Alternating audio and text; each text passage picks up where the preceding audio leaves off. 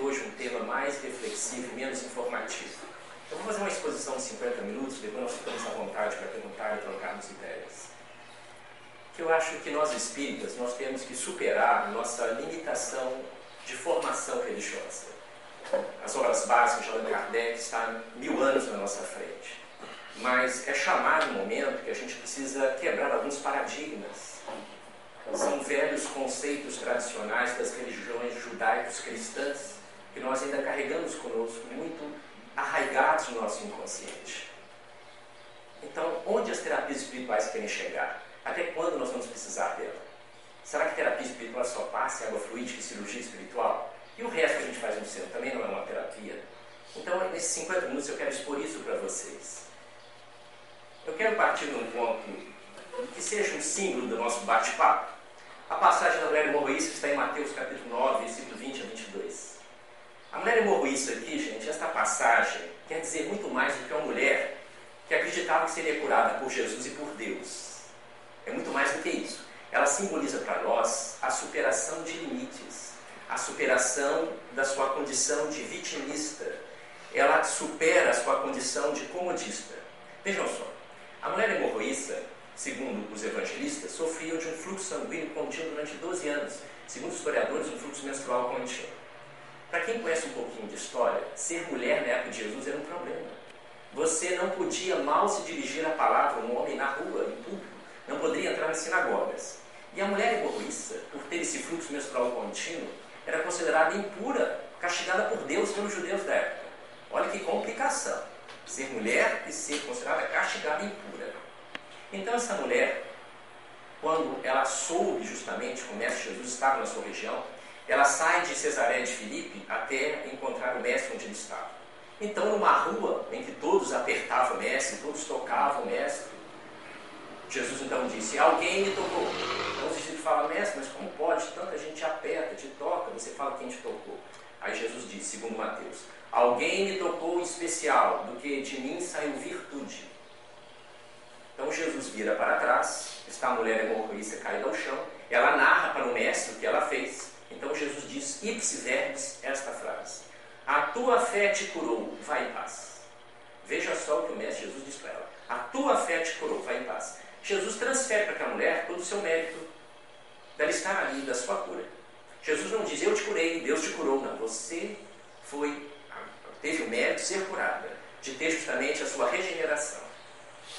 Segundo Atos, um dos, um dos evangelhos apócrifos, chamado Atos de Pilatos, relata que a mulher hemorroísta é a mesma Berenice ou, ou Verônica, que teria enxugado o rosto do Mestre Jesus na Via Cruzes. Mas, pois bem, ela representa, gente, portanto, muito, muito mais do que uma mulher que acreditava que seria, que tocaria nas vestes de Jesus, não tocou nem no corpo de Jesus. Os evangelistas relatam que ela tocou nas fibras, ou na, justamente na superfície, como mostra a figura, das vestes de Jesus. Jesus não impôs a mão sobre ela, Jesus não se dirigiu primeiro a palavra para ela, ela primeiro tocou o mestre para depois que o mestre olhasse ela.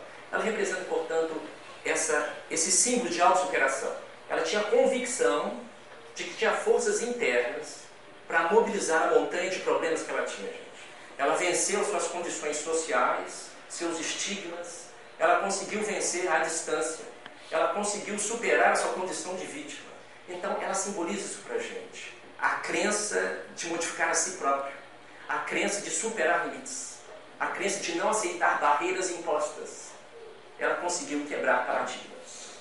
Então, mulher hemorroísta, eu acho que parte desse símbolo que eu quero passar aqui para vocês. Até quando a gente precisa somente das terapias espirituais, do externo para modificar o interno? Bom, gente, para que servem as terapias espirituais? Elas curam, não curam? Onde elas querem chegar? Tem limites? Mas, gente, para você, o que, que leva uma pessoa procurar o centro, hein? Para uma terapia espiritual? O que, que vocês acham? O que, que faz com uma pessoa vá ao centro? O que, que leva ela a fazer isso? O que, que vocês acham?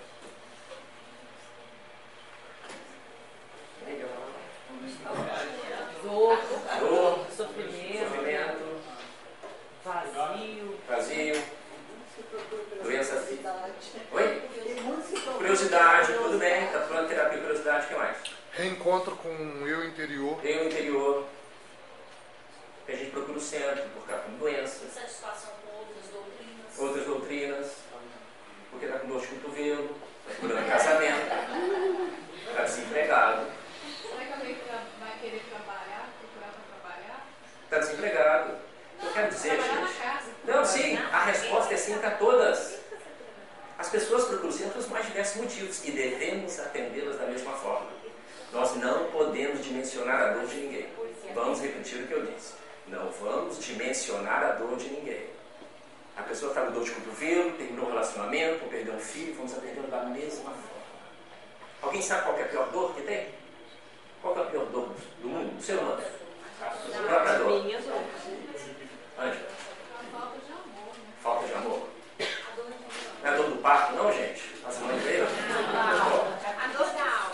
Dor da alma, dor de dente, dor de bem cravada, dor de cotovelo, quem não teve, dor da traição. A pior dor, gente, eu não sei quem é o autor, mas ele deve ser parabenizado. A pior dor é aquela que você está sentindo no momento, tá? A pior dor é aquela que você está sentindo no momento. E quando você está com dor, você quer um alívio para ela, não interessa qual seja física ou moral. Então, atender as pessoas da mesma forma. Muitos aqui conhecem uma passagem do Chico, que ele estava atendendo várias mães e pais que tinham perdido um filho. E chegou duas senhorinhas que estavam chorando muito que tinham perdido um cachorrinho. As pessoas achavam que um absurdo, como é que pode? Que coisa, mas como pode? Que absurdo. O Chico, que adorava animal, é óbvio, ele atendeu as senhoras com o mesmo respeito, o mesmo carinho dos outros pais. E disse ainda, olha, o animal são os nossos irmãos inferiores, mas mais do que isso. Essas senhoras estão com o mesmo sofrimento dos pais. Elas perderam algo muito precioso. Então, atendê-la da mesma forma, gente. Nós temos que parar com o ato de dimensionar ou julgar a dor das pessoas. Não podemos fazer isso. Então, todos são atendidos da mesma forma. As pessoas buscam sempre os mais diversos motivos, gente. E devemos atendê-la da mesma forma. Jamais tentar dimensionar ou julgar por que o indivíduo está procurando centro. Eu não tenho o objetivo de entrar detalhe por detalhe desses itens. Mas tudo isso daqui, gente, é terapia espiritual que a gente faz dentro do centro. Tudo. Todas elas são importantes para a criatura ampliar a sua consciência, suavizar, aliviar. As pessoas, gente, existem vários trabalhos mediúnicos de cura dentro do centro. Mas somente poucos são realmente curados. Nós não sabemos o porquê. Existem várias questões espirituais individuais, várias questões aí de atenuantes e agravantes que nós não conseguimos explicar. Por que que o indivíduo tem um câncer brutal é curado no centro e outros sem não são?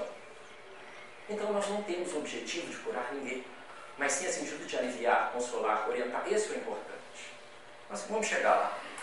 Sobre água fluídica e passes, eu quero lembrar a frase do Jorge Andréa, psiquiatra espírita, ele fala que a pessoa só de pôr o pé no centro, ela recebe uma descarga magnética fluídica balsamizante, medicamentosa. Porque só de você colocar o pé no centro, aqui está saturado de um magnetismo realmente revigorador, refazedor. Alguns sentem até sonolência dentro do centro. Então, realmente, isso é muito importante. Quando você põe o pé no centro, você já começa a ter condições psíquicas, ou propicia-se a ter condições psíquicas, de pensar diferente, de estar sintonizado numa palestra. Divaldo Pereira Franco relata nas suas palestras que muitas vezes está fazendo sua palestra, ele que tem mediunidade de evidência, ele vê verdadeiras cirurgias espirituais serem realizadas durante sua palestra. Porque a pessoa, nós, gente, estamos no dia a dia na correria, na pressa. Então, a gente não tem esse momento de estar em sintonia com algo mais elevado. E a gente abre brecha para os nossos amigos espirituais venham justamente sintonizar conosco e produzir a cirurgia adequada. A gente mantém aquela sintonia mais elevada, é o momento que eles chegam para justamente fazer a cirurgia. E um desses momentos é aqui, uma palestra, uma reunião mediúnica, uma leitura edificante. A gente sai da nossa faixa habitual e inferior e começa a produzir uma onda magnética, uma onda mental mais superior e plugamos com eles, conseguimos a sintonia com eles. A desobsessão, gente, é uma coisa muito bonita na casa, mas o papel da doutrina espírita não é arrancar os espíritos obsessores das nossas costas.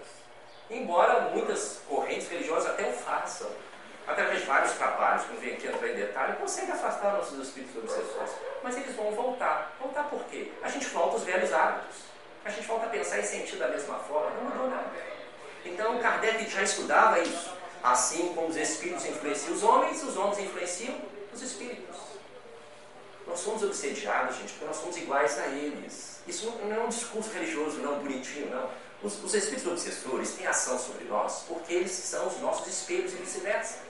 Eles têm os mesmos vícios, defeitos, deslizes morais que nós temos. Claro, nós temos propostas diferentes, mas intimamente nós somos muito semelhantes a eles. Por isso que eles conseguem muitas vezes nos influenciar negativamente. Influenciação espiritual todos nós recebemos. Obsessão é outro processo. É quando existe um plug realmente, uma ligação forte. Mas influenciação espiritual nós recebemos até de encarnados. André Luiz estuda isso, é chamada ondas magnéticas. Nós estamos mergulhados no mar de ondas magnéticas. Somos influenciados pelos encarnados e desencarnados. Mas a escolha de aceitar ou não a sugestão e indução mental cabe a nós. Então, o, trabalho de obsessão, gente, não é arrancar ninguém das nossas costas, mas orientar aquele irmão nosso que está sofrendo tanto quanto nós. Depois é conosco. A gente sempre costuma dizer que seu espírito é para encarnado mesmo. Essa ajuda os nossos irmãos espirituais, para que eles possam seguir o seu caminho. Mas não vai resolver o nosso problema. Vai aliviar a pressão psíquica, mas não vai resolver o nosso caso. Então vamos parar com o chavão de que tudo é espiritual. Vai ser espiritual. Você está com dor de cabeça espiritual. Você terminou um namoro esse espiritual. É um chavão que nós temos. Gente, cirurgias espirituais é uma coisa muito linda. Eu, como disse, eu não quero entrar em detalhe, porque eu quero chegar um pouco mais importante no nosso bate-papo. Eu quero chamar a atenção das cirurgias espirituais de uma coisa. É realmente maravilhoso quem conhece a história de Zé Arigó e de outros médicos manifestaram fritos e outros espíritos. Realmente uma coisa fora do comum explicar como é que o Zé Arigó, no primeiro transe mediúnico dele, ele pegou uma faca enferrujada na casa dele e operou um indivíduo, um parente dele, que tinha um pequeno tumor benigno nas costas. Não tem explicação para isso. Uma faca enferrujada, operar um indivíduo, não tem infecção, não tem hemorragia, é fantástico. Hoje não se pode mais fazer isso, gente. Isso é crime, isso realmente é um ato contra justamente a lei. A Conselho Geral de Medicina consegue um ato justamente fora das leis vigentes. Então ninguém hoje pode introduzir nada em alguém dentro do centro, nem mesmo uma agulha, nada, absolutamente nada. E mais, durante o passe e as, os trabalhos espirituais, apenas em imposição das mãos, sem o toque no corpo do indivíduo, para levar questões aí legais para o centro, para a pessoa. Então, hoje a cirurgia, gente, assim como a prescrição médica, é um chamado ato médico. Ninguém pode fazer dentro do centro espírita, mesmo que seja médico, porque não tem condições apropriadas para isso. Eu sei que existem muitas casas espíritas, até idôneas na nossa região, que existe chamado receituário mediúnico. Mas estou querendo alertar para vocês. A, o, a, prescrição é um ato médico. Ninguém pode fazer isso a não ser médico. Isso é o Conselho Geral de Medicina e a nossa lei. Então, só dentro nós temos que ter. É muito bacana, se sente aliviado com a prescrição mediúnica, mas está fora da nossa legislação. Lembrando, gente, que as cirurgias espirituais, elas realmente são, muitas delas até comprovadas, como eu disse, muitas pessoas conseguem suas curas, mas não são todos que são curados. E jamais devemos fazer uma dicotomia. Isso aqui é o tratamento espiritual, isso aqui é o tratamento médico tradicional. São os dois juntos. Ninguém vai tentar tirar esse para manter o outro e vice-versa ambos complementam um ao outro. Isso é clássico e os centros espíritas se defendem dessa forma. Continua com o seu tratamento médico e vamos complementar com o nosso tratamento espiritual. Isso é o básico que todas as casas devem fazer. O atendimento fraterno gente, é uma coisa muito bonita, realmente. É a forma que a pessoa tem justamente ter uma orientação mais personalizada, mais pessoal. Mas atendimento fraterno não é psicoterapia, não substitui a psicologia convencional. O atendimento fraterno serve para esclarecer, orientar, suavizar, mas não para decidir nada por ninguém. Nós temos esse hábito de outras religiões, né, gente? A gente quer que um guru, um padre, um sacerdote decida o que nós temos que fazer. Aí é muito simples, a gente transfere para eles a nossa decisão. Se eu quebrei a cara, a culpa foi dele. Foi da religião, foi do padre, foi do sacerdote, foi do guru, foi do médico. Isso é um vício nosso, é muito bom, é muito cômodo. Eu vou pedir para o fulano o que ele acha que eu devo fazer na minha vida. Então, o centro espírita não faz isso, muito menos atendimento fraterno. Transfere responsabilidade para o indivíduo. Orienta, mas a decisão é nossa. A laborterapia, gente, é o trabalho dentro do centro. Tudo que nós estamos fazendo. Fazer palestra, dar passe, trabalhar na biblioteca, varrer. Então, todas as atividades que realizamos do centro é chamada laborterapia. É um trabalho fantástico que nos ajuda a ampliar a consciência, quebrar o nosso egoísmo, dedicar o nosso tempo, muitas vezes tumultuado, sem cobrar nada. Mas a terapia, a laboterapia no centro, como o nome diz, é antes de tudo para nós. O trabalho do centro, por mais nobre que ele seja, seja dirigente, seja curador, médico, ele tem o objetivo, acima de tudo, de atingir você primeiro, atingir a nós. Então ninguém vai fazer um trabalho no centro achando que está evoluindo espiritualmente, que já está com unidade espiritual, que não pode ser obsediado, que já atingiu o nosso lar, então nós não podemos ter essa inocência, um pensamento pueril. Então uma atividade no centro é apenas uma atividade didática para o nosso crescimento. Ah, mas eu sou médium, eu sou médium de cura no centro. Muito bom, excelente. Mas lembrando que isso é empréstimo, é uma atividade que você não pode ter nenhum tipo de remuneração, nem moral, de ninguém. Então a laboterapia tem esse aspecto. Tem uma passagem de Valdo Franco, que ele conta várias vezes, que na Casa do Caminho fazia um trabalho de assistência social com as crianças, e chegou um indivíduo, trabalhador da Casa do Caminho, como o Divaldo, eu estou cansado desse trabalho. O Divaldo falou assim, abandone o trabalho. O indivíduo falou assim, você está mandando eu abandonar a caridade? O Divaldo falou, não, estou mandando você ser feliz. O que, que adianta salvar o mundo e perder a própria alma? Você está fazendo é trabalho, é exibição. Então a gente ter o um bom senso na hora de dedicar o trabalho no centro. Porque o trabalho no centro tem que ser prazeroso. Tem que ser prazeroso. Eu não poder vir no centro porque eu vou ganhar boas horas, né? Existe essa cultura meio espírita. Ou outro tipo de ganho. Eu falo, ah, porque é bom, é gostoso, faz bem para mim, me dá paz. Então, essa mesma paz que nós sentimos no trabalho, a gente tem que perpetuar no nosso dia.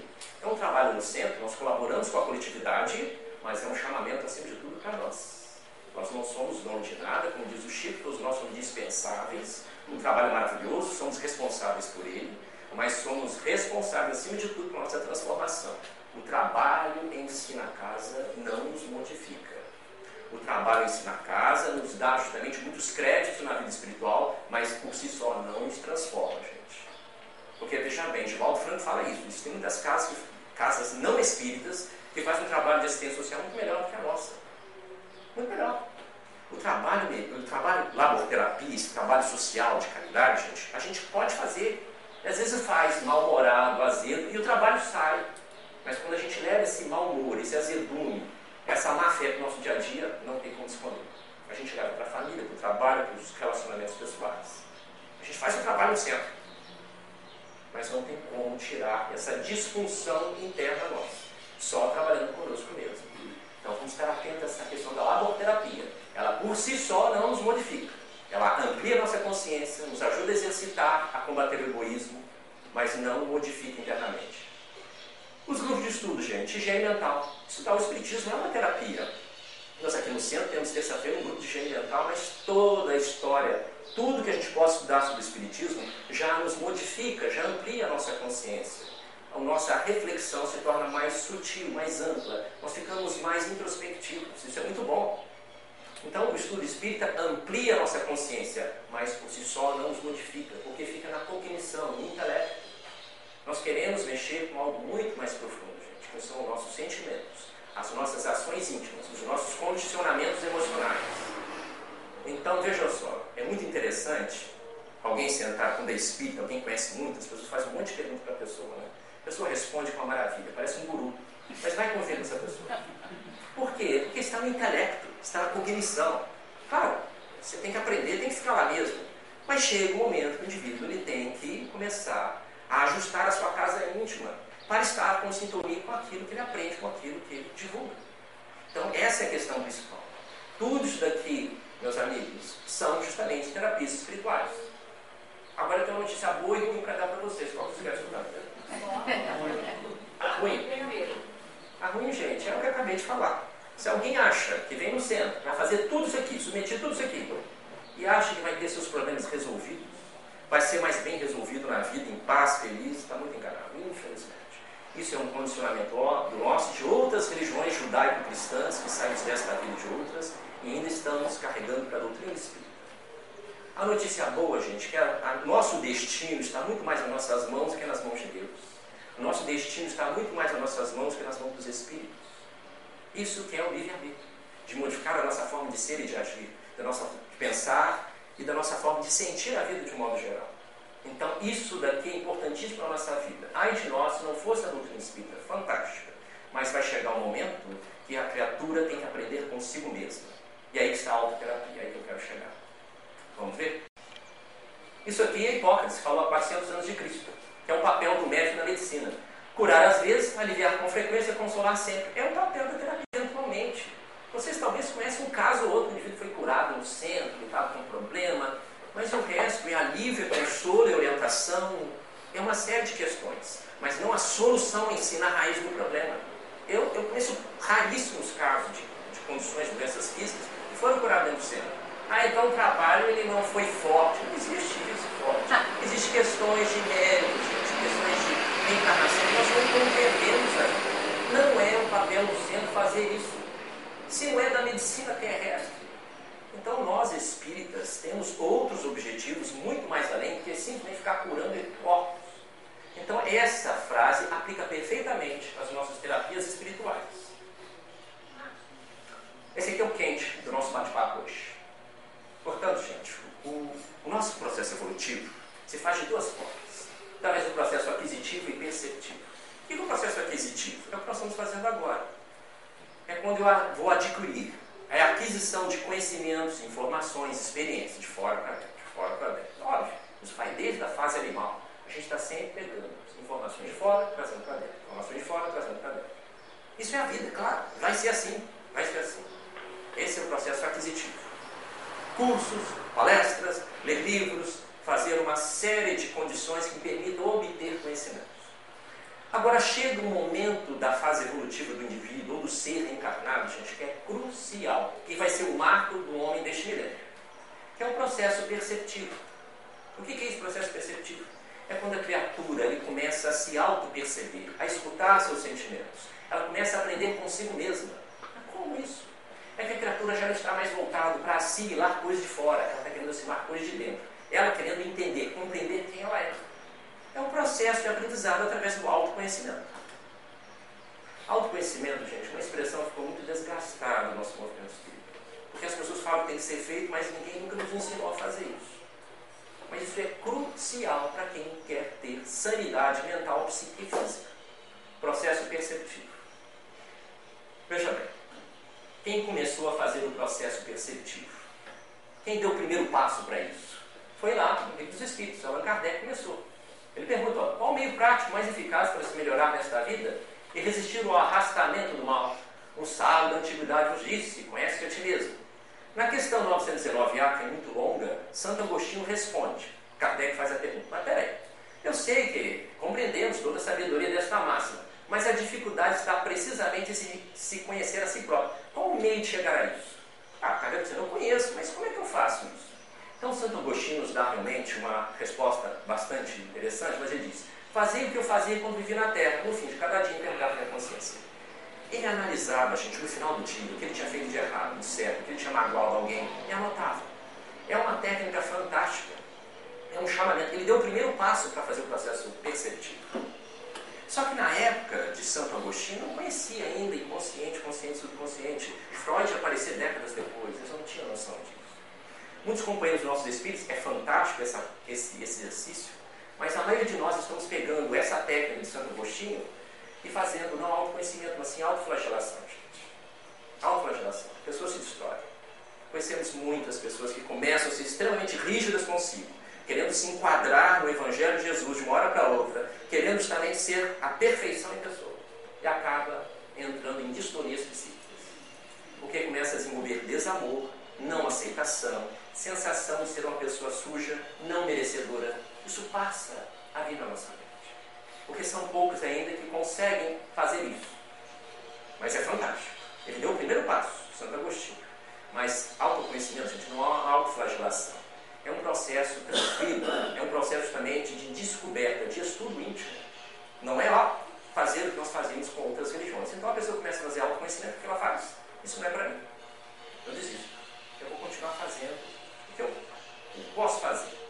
E a gente começa a ter uma série de conhecimentos espíritas e começamos a fazer um movimento só por fora. A gente faz um movimento espírita muito por fora, esquecemos de fazer um movimento espírita por dentro. Como eu disse, o conhecimento espírita é fantástico, o trabalho na casa é fantástico, mas nós precisamos superar os limites da nossa formação. A doutrina espírita ela tem que atingir o nosso cérebro, gente. Senão nós vamos ter as mesmas repetições de comportamento das velhas religiões tradicionais. Portanto, há um livro que eu recomendo para todos vocês, que é A Verdade, Além das Aparências, do Universo Interior, Samuel Gomes. Carlos Pinheiro quer trazer novidade no movimento espírita. Não, não é novidade não. Isso aqui ele teve como base as passagens e a resposta de Santo Agostinho. O que Samuel Gomes vem falar para nós, conosco já é utilizado pelas várias correntes de psicologia, o chamado mindfulness, mente alerta, mas não é isso que a gente quer entrar. O Samuel Gomes, ele faz um estudo. O Samuel Gomes, ele é psicólogo, ele é escritor espírita. Ele é realmente formado, ele é especializado em psicologia transpessoal. E ele realmente, de Belo Horizonte, tem palestra dele no, no YouTube, o Armando Falcone já entrevistou ele, se, se alguém quiser penetrar, entrar em detalhes no YouTube. Mas é fantástico, é o único livro dele. O Samuel Gomes, ele elaborou um exercício que não é nenhuma novidade, a psicologia já usa isso Mas ele elaborou de forma tão simples, parece um exercício tão simples, você fala assim, ah, isso aqui não funciona. Isso é ridículo, isso é muito pueril. Mas é uma coisa para a gente ser feito no dia a dia. Não é nem um exercício, é uma proposta para a vida. Não é vida física, não é vida espiritual. Um exercício para se conhecer, para fazer o trabalho de auto-percepção, de escutar intimamente. Saber quem nós somos. Não através do que os outros falam, mas do que nós sentimos. Então, esse trabalho perceptivo, Samuel Gomes nos fala uma coisa muito interessante e nos dá um exercício muito interessante. Bom, primeiro, gente, todos os dias nós estamos sentindo sentimentos mais diversos: raiva, medo, angústia, tristeza, ciúme, inveja. E a gente acha que esses sintomas, esses, esses sentimentos, perdão, eles são realmente impuros. Eles são justamente pecaminosos. Faz parte da nossa condição humana. Não tem como dizer que isso faz parte da nossa condição humana. Só que esses sentimentos, gente, estão constantemente bombardeando a nossa tranquilidade, a nossa sanidade. E muitas vezes comportamos-nos de acordo com eles. Eu sentir raiva é diferente de eu ter uma atitude de raiva, pegar e jogar em alguém. Eu ter ciúme de alguém é atitude de ter um comportamento de ciúmes, ao ponto de agredir a pessoa do meu objeto. Então, sentir uma coisa, o ato é outra. Então, nós espíritas, mais uma vez, devido aos velhos conceitos distorcidos, achamos que simplesmente sentir algo, estamos justamente contra Deus e contra qualquer coisa que seja o correto. Então, Samuel Gomes pegando o gancho de Santo Agostinho, ele fala que nós podemos identificar os nossos atos antes mesmo deles acontecerem. Então, veja só, gente, quando sentimos raiva naquele momento, nós somos capazes de identificar isso com o treinamento. Eu senti inveja, senti ódio. Ah, isso é muito fácil. Não é fácil. Porque no dia a dia dos nossos automatismos psíquicos, a gente só vai depois lembrar quando foi feito. É a chamada reação retardada da consciência. Puxa, por que, que eu fiz isso? Nossa, não deve botar para a cabeça porque não teve aquele insight, não teve aquela vigilância, não teve aquela percepção. É isso que o Samuel Gomes, com base em Santo Agostinho, quer dizer. Então, o que, que ele diz? Dá nos ensina uma técnica muito simples. Ele fala: coloque três minutos no seu relógio para despertar, ou no seu celular, e vai fazer, vai escutar a consciência dos sentimentos. Três minutos de olhos abertos, depois de olhos fechados. Não é meditação. Meditação é silenciar a mente. Nós não queremos isso. O indivíduo é capaz de silenciar sua mente agora, produzir silêncio, mas depois volta os problemas. Tem que se escutar. Nós já fizemos isso várias vezes, gente. Três minutos de olhos abertos, três minutos de olhos fechados. Parece uma eternidade no início. Você vai sentir vários sentimentos e pensamentos vindo até você.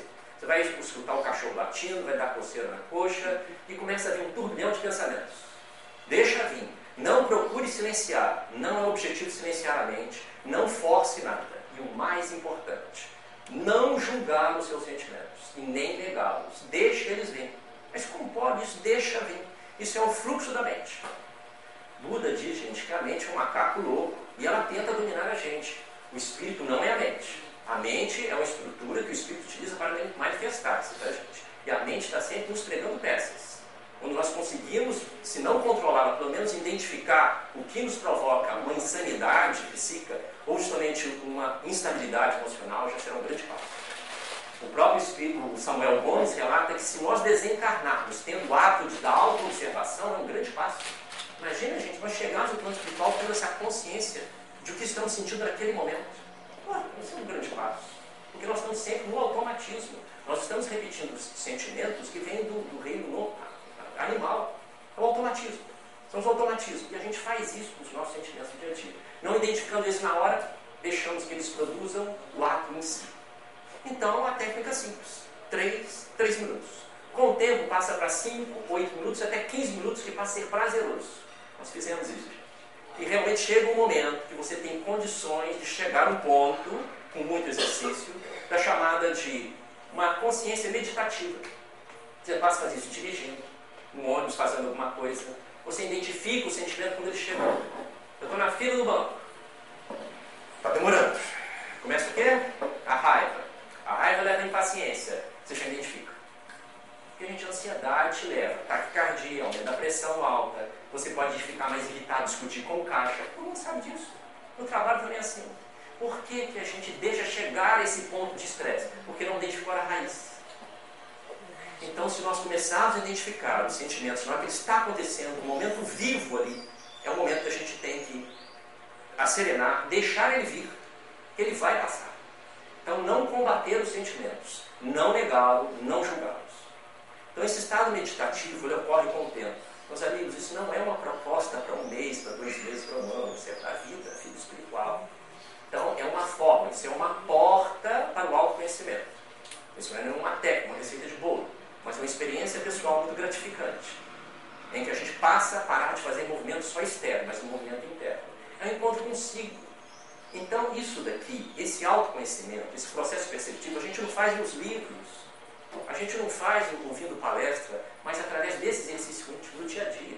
Não é uma coisa só para 3, 4 minutos, vai ser depois para o longo das 24 horas. Então, o que é importante é a gente estar em contato vivo com o que nós estamos estudando, que é os sentimentos e pensamentos. É o que nós estamos fazendo 100% espírita. Vendo João de Anjos, Hamed, Manso do Fogo, Kardec, estão falando disso. Pensamento, sentimento, questões morais. Chega o momento para a gente estar em contato direto com isso. Vejam só, gente, uma instrução ela só é autêntica quando a gente mantém contato direto com aquilo que se estuda. No caso, o pensamento e o sentimento. Quer ver? Imagina um estudante de, de geografia estudando rochas calcárias. Ele estuda, tira 10 na prova. Mas quando ele é vago a campo com os amigos do professor, ele está ao lado de uma rocha calcária e não consegue identificar. Isso é impossível, estudou tanto, mas ele não consegue identificar. É a mesma coisa nossa no dia a dia. A gente conhece profundamente o doutrina espírita. Mas no dia a dia, na família, no trabalho, com as pessoas, nos relacionamentos. Mas peraí, eu sou espírita, o que aconteceu? Não estou dando conta da situação. Porque faltou justamente contato com aquilo que se estuda diretamente. Somos nós. Porque senão a gente fica com um pensamento muito no plano espiritual, muito subjetivo. A gente fica pensando muito na vida espiritual, nos espíritos. Esquece do primeiro espírito, que somos nós mesmos. Que tem que ser trabalhado. Esse é o processo perceptivo de autoconhecimento. Então, não negar, a gente não julgar. Por exemplo, claro, imagina chega alguém aqui mal vestido, aqui dentro. Mal vestido, em, em trapios, barba por fazer, dez dias sem tomar banho. Qual é a reação da você? Algum aqui pode ser até Joana de Anjos, Chico Xavier, tá? Mas qual a reação primeiro? Vai ter uma reação de aversão, vai ter uma reação de julgamento. Certo? Natural. E quando vir esse sentimento de aversão e julgamento, não julgar. Nem negar, eu senti isso mesmo primeiro, irmão. Senti, senti asco dele mesmo. Senti nojo, não queria nem sentar perto. Sejamos sinceros. Mas não vamos para outro ponto. O julgamento. Que é muito como nós espíritos. Meu Deus, meu irmão, nossa, eu vou para um grau sem pensar disso. Eu não sou cristão. Ninguém vai aceitar mais fazer campanha do filho. Nem fez o carregamento de É a tristeza. Não fazer nenhum dos dois, gente. Nenhum em absoluto. Deixar apenas vir. Como deixar apenas vir, cara? Deixar apenas vir. Porque quanto mais a gente resistir, tentar provocar a mente, mais enrijecida ela fica. Freud fala isso e Jesus fala isso. Não resistais ao mal. Fica batendo, eu não posso sentir isso, eu não posso sentir isso. Mais força vai dando para aquele sentimento. Essa ansiedade, medo, inveja, rancor, uma série de questões. Então não vamos chegar, nem ficar no sentimento de aversão, nem vamos ficar no sentimento de julgamento. Deixar apenas coisas vir, manter a posição neutra. Mas é difícil. Só através do exercício. Só através do exercício. É por isso que nós estamos encarnados hoje. Senão a gente vai continuar tendo cognição na cabeça espiritismo. Vamos ser espiritologistas, mas não espíritas. Como é que eu vou saber se eu estou julgando, se eu não estou julgando? É você que faz o exercício. Não, você vai sentir os dois. Você não pode lutar. Essa é a técnica. Não lutar. Se aceitar. Esse é o problema. E a questão mais importante, sentar, aceitar que você é um aprendiz da vida. Isso é extremamente libertador, gente. Extremamente libertador. Porque nós estamos fazendo o movimento espírita assim, de dentro para fora. Esse é o ponto mais importante, Luciana. Porque a gente está tão acostumado a não ser luz, que a gente imagina que se a gente deixar vir, vai, a gente vai virar um tom. Uhum. Não é? A gente vai assim, transtornar tudo. Porque não estamos acostumados com a nossa condição de Identificar. de Você identificou a raiz do problema. Nós estamos acostumados com isso. A gente vai identificar depois que acontece o ato. Depois que eu discuti, bati boca com você, depois justamente fiz um ato impensado. Identificar naquele momento. Nós faz isso com exercício, Rocha. Ninguém nos ensinou isso no centro nas religiões.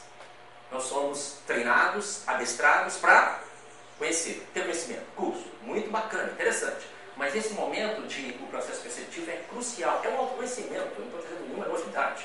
É uma linguagem diferente.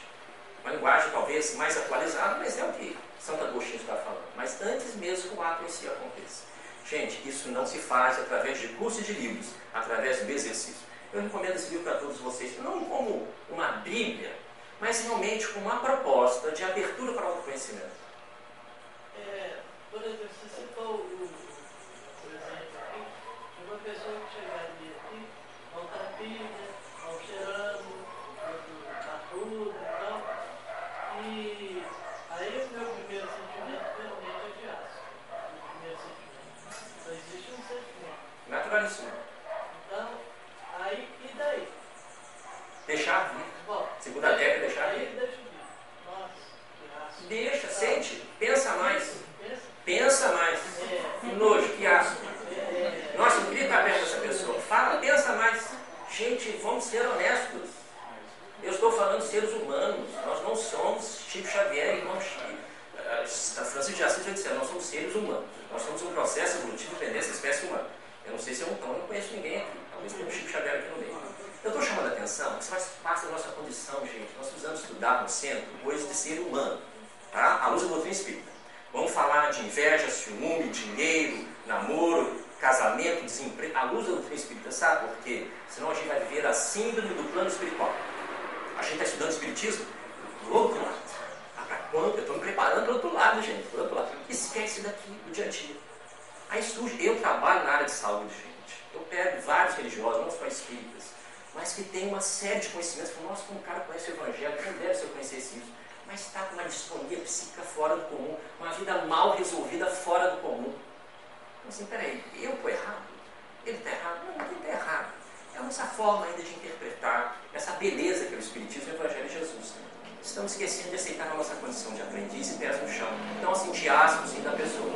Mas deixa vir, não luta. É a proposta psicológica. E também nem partir para outro julgamento. Posição neutra. E só se faz através de treinamento. Ah, de um treinamento? Não, para a vida toda. Isso é uma proposta já de Santo Agostinho, gente, que foi justamente esmiuçada, foi melhorada pelo próprio Samuel Bondes, que ele utiliza também com base outras correntes psicológicas, chamado mindfulness. Isso aqui não é meditação, é se autoconhecer, se auto-escutar. Se faz isso através desse tipo de exercício, até chegar no ponto que você consegue identificar os seus sentimentos. Tenho dificuldade de fazer isso, Carlos, procure ajuda. Que ajuda? Seu terapeuta, o seu psicoterapeuta. Gente, nós somos século XXI. Se eu tenho uma dor de dente, eu vou procurar quem? Um dentista. Se eu tenho problema com a lei, eu vou procurar um advogado. Se eu tenho problema no meu cano lá na minha casa, um encanador. Se eu tenho problema com a psique, eu? Vou procurar um, um vereador? Eu vou procurar um psicólogo. Então vamos usar o bom senso. Eu estou com dificuldade, Cássio, eu não consigo. Está difícil, procure ajuda, gente. Procure ajuda. Porque senão a gente vai esperar chegar ao plano espiritual para procurar os terapeutas lá do outro lado. Não vamos fazer isso. Eu estou sendo muito honesto com vocês. Sou um profissional da área de saúde. A gente trabalha no mediúnica desde 17 anos de idade.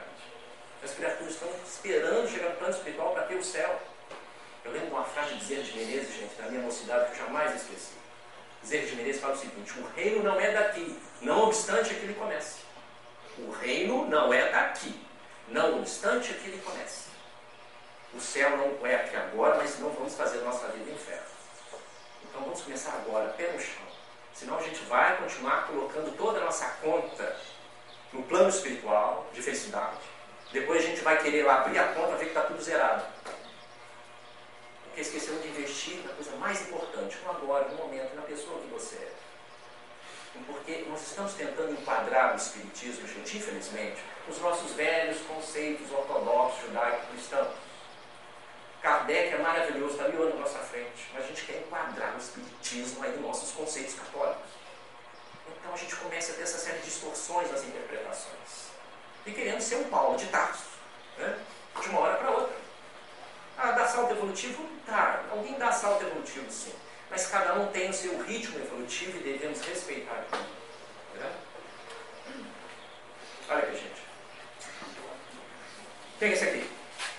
Carl Gustavo Jung. Olha o que ele diz. Em uma circunstância externos internos que entendo a mim mesmo. Ó, mim mesmo. Então, gente, por mais que o estudo do espírito é maravilhoso, por mais que eu tenha experiência espiritual, seja lá qual for, nada vai substituir esse processo de aprendizado de eu me escutar. Quem, quem sou eu? Não vou aprender mais nos livros, só nos cursos, só. Eu vou aprender também comigo.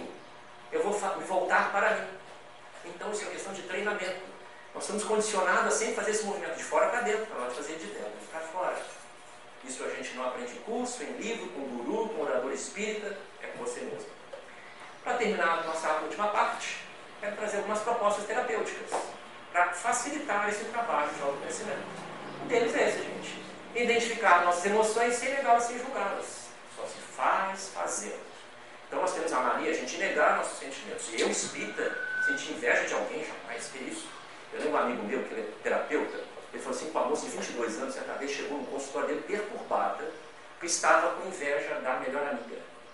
Ela não aceitava, como é que pode eu ter inveja da minha melhor amiga? Então ele quis trabalhar com ela, isso faz parte do condicionamento humano, isso faz parte. A inveja é um dos, dos sentimentos que quer chamar a atenção da pessoa no sentido você também pode. Então, gente, nós sempre tendo os nossos sentimentos no sentido de negá-los. Se, se não, não negamos, passamos a julgá-los. Aí cai justamente o sentimento de desamor, de sensação de sujo, de não merecedor. Então a gente acha que para tentar compensar tudo isso, o que, que eu tenho que fazer?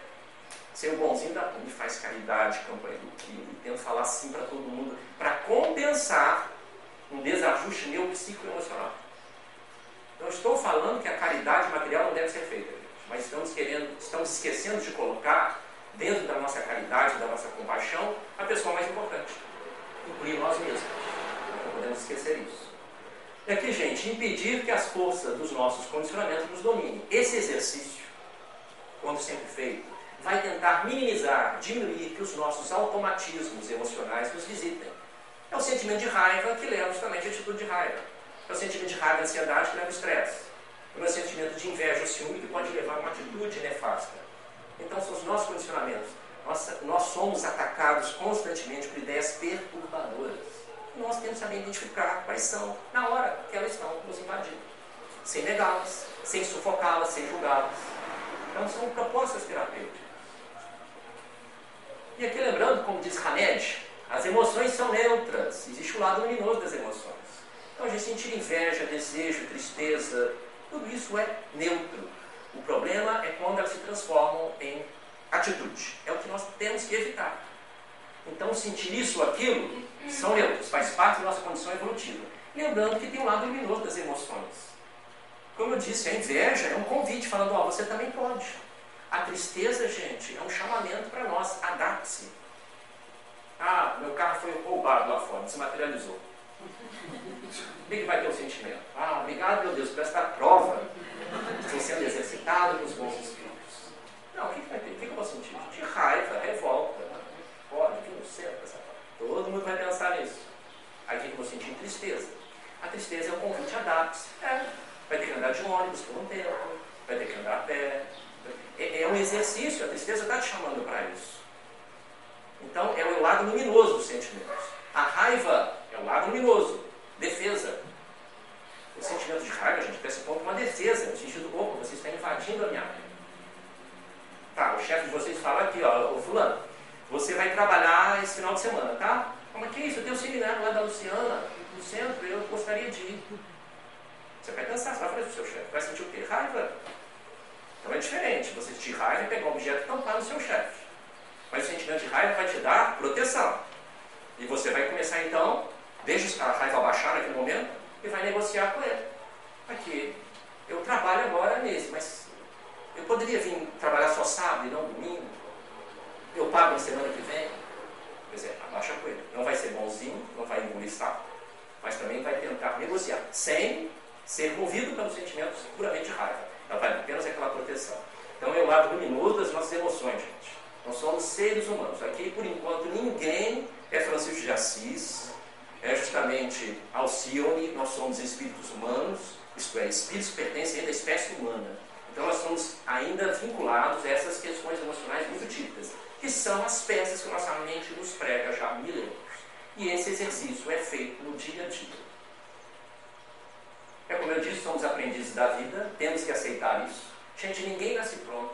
Quem nasce pronto é sapato, cadeira, geladeira, carro. É, ué, ninguém é pronto. Nem pronto para ser pai, pronto para ser, seja o que for na vida. Então, tudo existe um processo de aprendizado. Nós estamos aprendendo a ser pessoas melhores. A espécie humana, como diz os Espíritos da é transitória na face da Terra. A espécie humana vai cair fora para outra sumida. Então é um processo muito Vamos aceitar nossa condição de aprendiz, gente, é extremamente libertador. Vamos parar que nós já estamos prontos. Eu já sei as obras básicas. Nossa, eu já posso fazer o que for na minha vida. Calma, a gente vai aprender muita coisa. E mais, os Espíritos dizem que existem sentimentos, existem virtudes que nós ainda não conhecemos. Então você vê como é que um aprendizado é muito longo. Aqui, meus amigos, outra frase para nós, o viver o real e não o ideal, é o perfeccionismo que é uma doença. Na psicologia, perfeccionismo é doença. É querer justamente fazer tudo exatamente perfeito. Isso é uma compulsão, isso é uma doença. Então nós esquecemos de viver o agora nas nossas condições. A gente, então, portanto, não conseguindo viver o real, a gente está sempre tentando idealizar. Então idealiza a vida, idealiza como é que você deveria ser, idealiza que eu deveria ser o melhor. Esquece de viver a condição humana nos seus limites. Então quando a gente tenta forçar muito a barra, começa a se enrijecer, começa a se fechar para a vida. É muito ruim. E começa a querer dominar a tudo e a todos. Essa frase eu gosto muito dela, do Espírito Heráclito. Então existe uma coisa constante, gente, que é a mudança. Então não tentar lutar contra as mudanças. O Espírito Hamed fala que qualquer forma de apego é caminho para a dor. Não é apego só a coisas materiais, não, mas apego a ponto de vista, principalmente os religiosos tradicionais. Eu não lado bom da minha, do ponto de vista. Acho que é assim sempre deve ser assim. Caminho para a dor, gente. Quanto mais rígidos nas nossas posturas, quanto mais ferrenhos os nossos pontos de vista, maior o sofrimento. Isso é Heráclito e o historiador defende muito isso. A mudança faz parte da nossa vida a todos os instantes. A vida está suscetível a mudança, o plano espiritual está suscetível a mudança, graças a Deus, e o processo evolutivo de toda a humanidade. Essa frase de um amigo nosso, terapeuta: peça a demissão do carro de Deus. Nós queremos controlar tudo e todos, gente. Aí vem distonia psíquica, vem uma série de problemas emocionais. Quer cuidar da nossa vida, da vida do vizinho, do seu filho, da sua esposa, do cachorro, e quer que tudo seja do seu jeito. Isso é passo para a doença mesmo. Por quê, gente? A gente não dá conta da nossa vida, a gente está querendo modificar a vida dos outros. A gente quer enquadrar os outros do nosso ponto de vista. Principalmente nós, os espíritas. Queremos enquadrar as pessoas da forma como eu penso, como eu sinto. O pior, a gente quer mudar o problema das pessoas ou resolver o problema delas. Quem tem filhos sabe que isso é difícil. Você ama a pessoa, você quer realmente resolver o problema delas. Mas chega um momento do processo evolutivo dela que você não pode assumir nada com ela não transfira justamente a responsabilidade que é dele para você. Isso é muito importante. A gente trabalha na área de saúde, a gente vê às vezes uma mãe, um pai que quer ajudar muito o filho, o filho está lá no buraco, o pai se joga, a mãe se joga no buraco, os dois lá dentro. Não, joga uma corda, uma escada para subir. Fica os dois ninguém sobe. Então, amar, gente, não é querer controlar a tudo. Peça a demissão de Deus, faça o seu melhor, não o melhor. Acho que a espiritualidade está querendo isso de nós. Então, não vamos querer controlar tudo a todos. Muitas coisas acontecem que tem que acontecer, está fora do nosso alcance. Guardem isso. Isso é extremamente libertador. Uma proposta psicológica. João Diante fala muito isso no livro. Entendeu, tá, gente? Isso aqui também é uma frase muito da Joana e também da irmã do Ser bom, não bonzinho. Fala assim para todo mundo. Isso, fala. Muito sim mesmo. Isso, isso. Isso é caminho para a distonia Então tem que saber falar não, gente. Então, a gente quer se enquadrar numa proposta cristã muito rápida. Não, eu não posso falar não, você, isso não é caridade. Você tem que, eu posso falar sim, isso não é caridade. Você tem que saber falar não para colocar limites no seu ritmo evolutivo. Porque na tendência de você ser bonzinho, você acaba gerando problemas. Porque quem quer ser bonzinho é que quer adquirir justamente reconhecimento das pessoas. A pessoa está sempre querendo ser reconhecida, sempre querendo ser aplaudida. A primeira consciência, o, o primeiro aplauso que tem que receber, gente, é a sua própria consciência. Então, isso aqui é um erro que nós cometemos muitas vezes. Querer dizer sim, sim, para ser reconhecido, para ser justamente aplaudido. Então, não é esse o objetivo nenhuma proposta religiosa ou psicológica que traga saúde mental. Então, saber dizer não é um dos pontos importantes do nosso processo. Isso aqui é um estudo feito pela irmã Silufo, um dos seus livros na vida espiritual. É o tempo. Ela relata que 75% vive mentalmente preso no passado. 20% vive no futuro e 5% somente consegue sincronizar no presente. Isso é um problema grave. Porque, como diz Buda, gente, quem vive muito no passado vive sempre depressivo. Quem vive muito no futuro vive sempre ansioso, esquecendo de focar no presente. Esse exercício proposto pelo Samuel Gomes, que vem justamente do chamado processo perceptivo, nos ajuda a focar naquilo que está acontecendo no momento. Nós somos capazes de identificar a nós mesmos no processo vivo que está acontecendo, nos mantém focado no agora. Porque existe o tempo real e o tempo mental. A gente esquece de estar focado no tempo real. Muitos de nós estamos aqui sentados pensando a conta que vai pagar semana que vem. Isso é um hábito nosso, nós temos o hábito, esse automatismo direto. Então são poucos momentos que estamos focados no presente. É um exercício, só faz isso através do exercício de estou aqui, tem que aproveitar o melhor. O Espírito, gente, só se manifesta no agora. Por mais que eu volte no passado ou no futuro, eu não estou, não estou atuando nisso. Não tem como atuar no passado, não tem como atuar no futuro. Isso parece uma coisa muito óbvia, mas esquecemos desse processo. Se queremos modificar alguma coisa agora, vai ter que ser agora. Por mais que eu planeje o meu futuro, por mais que eu tenha uma visão mais educativa do passado, o presente é o melhor momento da nossa vida, que chama presente. Terminando nosso bate-papo, eu quero terminar com essa frase da Joana, da, perdão, da irmã Spifou. Ela fala, fracasso, falência, derrota, erro, são expressões próprias das imperfeições humanas, que sob uma ótica imortalista significam necessidade de recomeço, rezando e melhoria. Gente, vejam só, durante o nosso processo evolutivo, na Terra ou como espírito, existe um momento que a gente precisa de referências, o que é certo e o que é errado. O que é saudável e o que não é. Claro, mas depois da gente atingir uma maturidade espiritual mínima que seja, aí realmente não existe mais essa dicotomia. Não existe mais o certinho, o errado, o fracasso e o sucesso, não. Existe apenas ação e resultado. Ação, resultado, recomeço. É assim o nosso processo evolutivo. Então essa dicotomia agora não cabe mais com o nosso processo. Principalmente a maioria de nós que temos um conhecimento espírita já bastante vasto. Então não podemos mais nos apegar a isso. Porque o processo é ação, resultado e recomeço. Então não nos escravizarmos, não nos enquadrarmos nesse naquele comportamento de erro ou justamente de, de excesso de, de acerto. Porque esse é o processo evolutivo. Há uma frase é uma mensagem do Espírito Eros através de Divaldo Franco, que ele diz o seguinte: a pessoa mais importante para você é você mesmo. Que o momento mais importante da sua vida é o agora, para que você está. O trabalho mais importante que você deve realizar é o trabalho de autoiluminação. Autoiluminação. Que é justamente esse autoconhecimento. Que Jesus ampare suas vocês.